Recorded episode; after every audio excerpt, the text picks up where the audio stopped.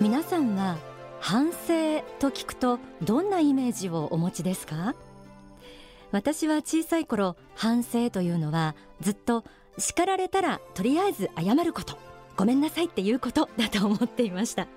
まあ、悪ガキでしたのでよく叱られてごめんなさいごめんなさいって泣きながら叫んでいたのを思い出します、まあ、実際自分の悪いところというのは分かってなかったような気がしますね。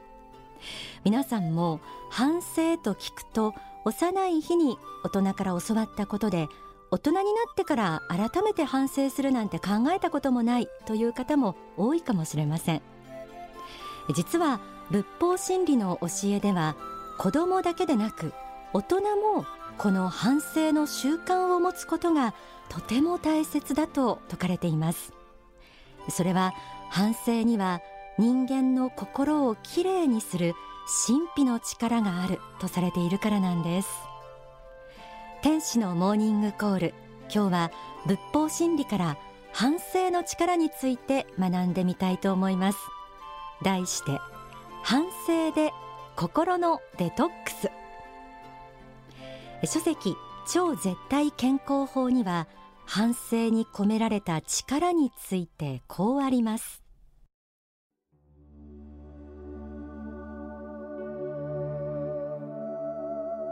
この世のものには取り返しのつかないことはたくさんあります。しかし心の中の事実については取り返しがつくのです。それが反省という方法です。生まれてから今までに犯してきたさまざまな悪はきちんと反省をすることによってまるで修正液で消すように消していくことができます。たとえあなたが悪いことを数多くしてきて自分はもうどうしようもない人間だと思っていたとしてもそのどうしようもないと思ったところが出発点です。そこから反省修行をして自分自身を改めて生きそれが十分なレベルまでいったならばその過去が帳消しになります。人間には仏心からそのような偉大な力が与えられているのです。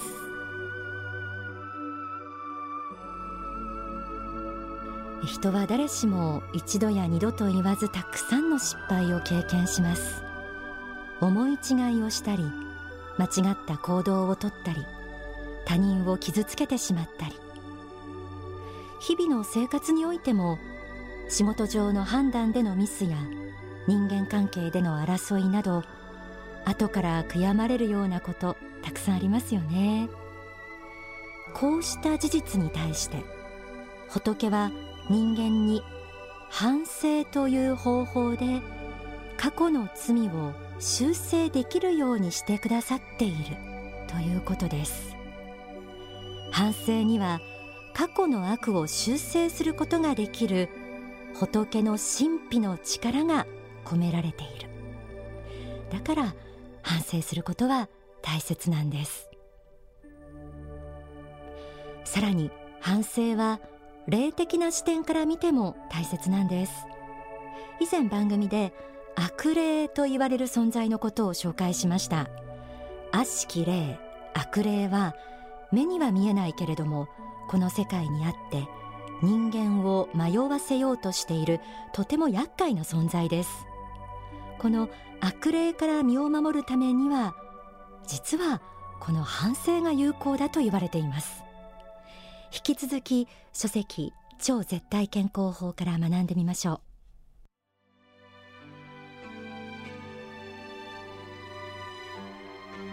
反省をしていくと中には長年自分に憑依していた悪霊がパリッと取れるのを感じる人もいるでしょう。悪霊は霊体なので重さがないように思うかもしれませんが悪霊はやはり重いものです。中には両親が持っていた悪霊を引き継いで幼少時代から背負っている場合もあります。ところが反省をすると自分にいつもついていた悪霊が取れるのです。取れた時に肩や腰や背中がふっと軽くなります。急にスーッと軽くなって重荷を下ろしたという感じがします。悪霊が取れると本当に軽くなり頬に赤みがさし暖かい光が胸にさーっと入ってきます。これは皆さんも味わうことのできる霊体験です。悪霊が取れた時の爽快感湯上がりのようなさっぱりとした感じ顔に赤みがさし心臓が軽くなり体全体が軽くなる感じ。この感覚を味わっていただきたいのです。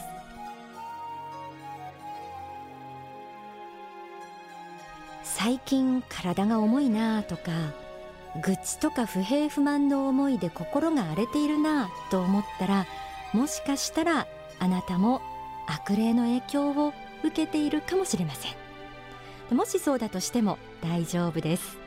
反省をすることによって悪霊の悪い影響を断ち切ることができます。反省はこの悪霊が嫌がる一番の武器でもあるそうです。さあここまでお聞きになっていかがでしょうか？反省してみようかなと思い始めましたか？反省は何も自分を責めることでも後悔することでもありません。じゃあ具体的にはどんな反省を行ったらいいんでしょうか？今日は実際に2つの視点から反省を体験してみたいと思います。まず1つ目は足ることを知るという視点からの反省です。書籍心の挑戦の一節を朗読します。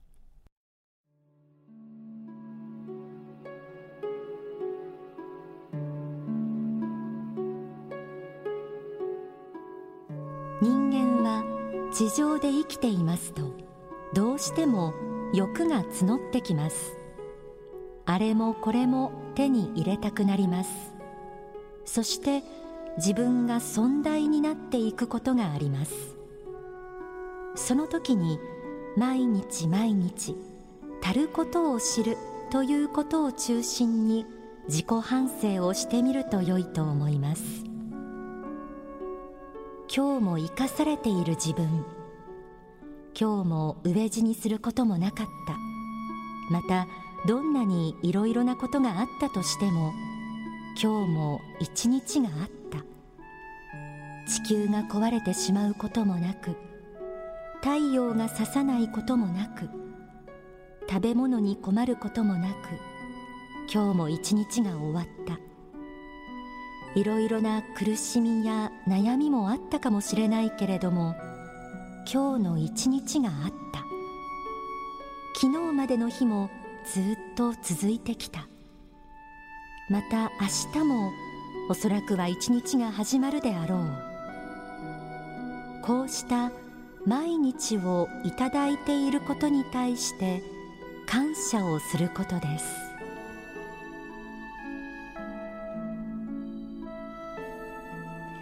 皆さんには足ることを知らない思いがなかったでしょうか。すでにたくさん与えられているのにそこには目を向けず与えられていないことばかりを不満に思う心はなかったでしょうか。少し時間をとってみますので振り返ってみてください。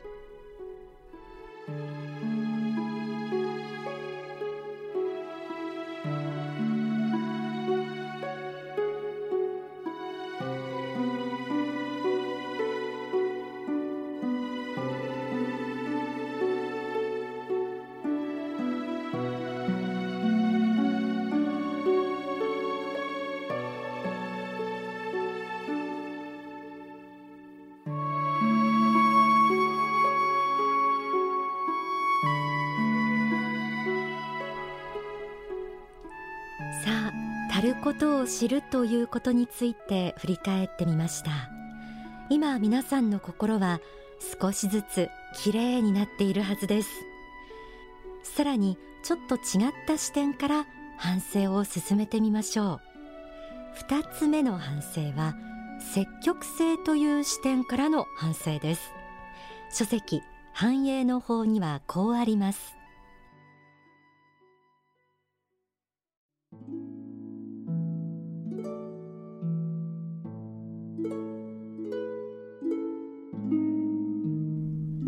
苦しみや悲しみ挫折や困難に遭遇した時には過ちを反省するだけでなくもう少し積極的に自分は新しいアイデアで戦ったか新しい発想を出したかということも考えていただきたいのです。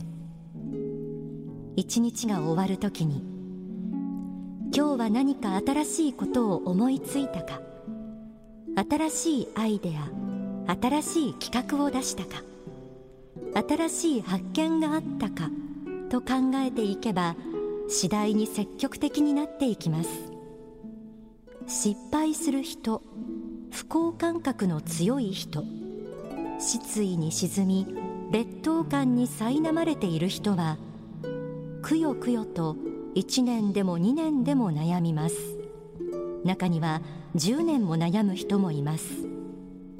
しかし物事を後ろ向きに考えるよりは困難と戦うための新しいアイデアを出したか何か判断をしたか新しいものを人生に付け加えたかということを考えた方が良いのです。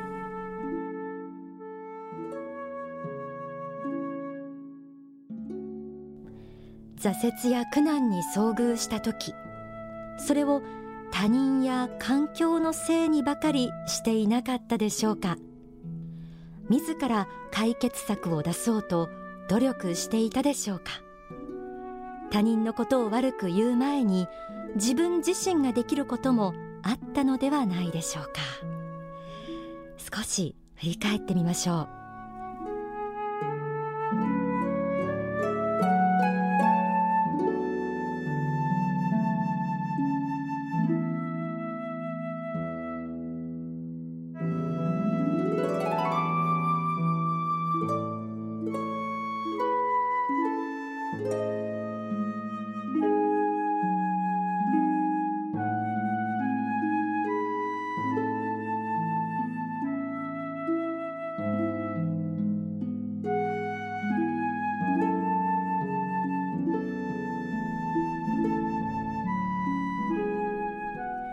いかがでしょうか？短い時間ですので十分に振り返ることはできなかったかもしれません。えぜひ一日の終わりに自分自身の心を見つめて修正する反省の時間とってみてください。次第に心に溜め込んでいた毒が消えていき軽やかに爽やかに生きていくことができるようになると思います。今日は反省で心のデトックスと題してお送りしています。ではここで大川隆法総裁の説法をお聞きください。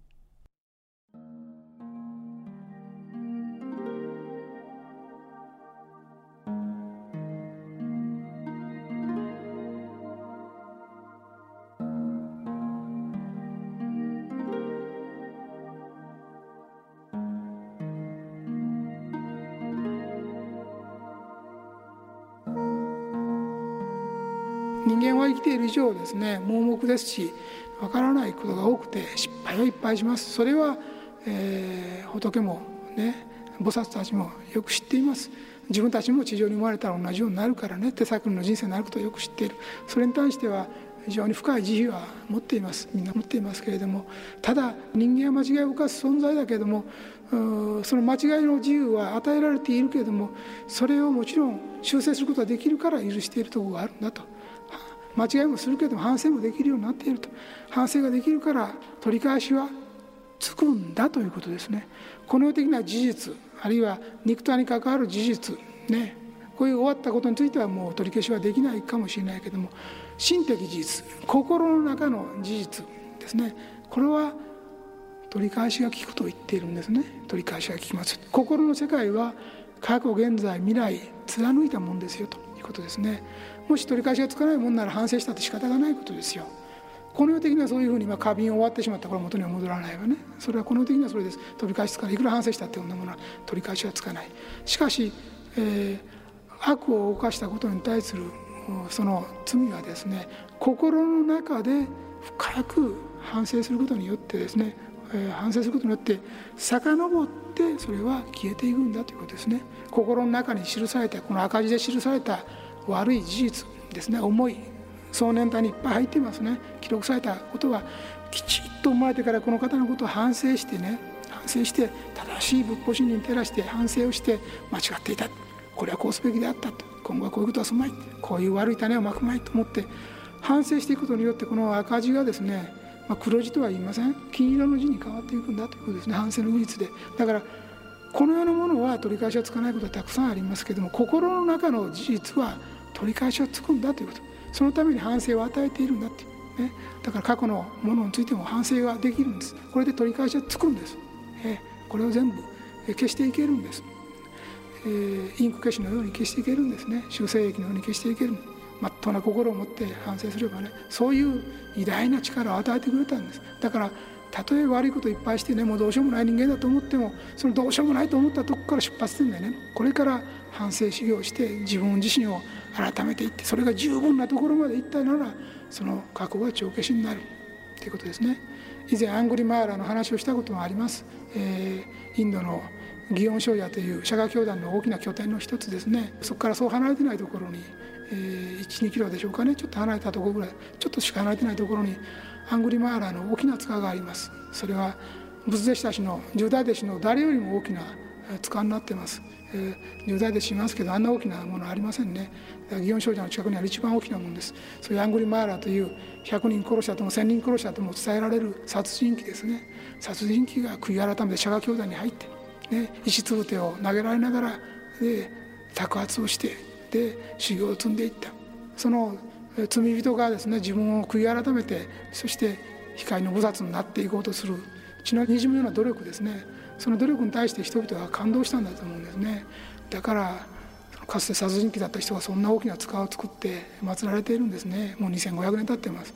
だからそういう悪からのですね展開が大きな救いの力があるっていうことをみんなも認めてたんでしょうね。だからまあ清く正しく立派で一点の紐の相方も多くの人を救えるかもしれないけども多くの悪も犯したけどもそれを反省してですね立派に精進して自分を立て直した人これもまた多くの人を導く力を持ってますね。だからそういうことを仏教は認めているわけです。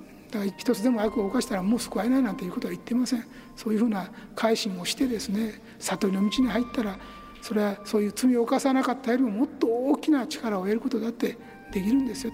それもっと大きな導きの光を出すことだって可能なんですよ。っていうことを教えてますね。こういう反省の力を知っていただきたい。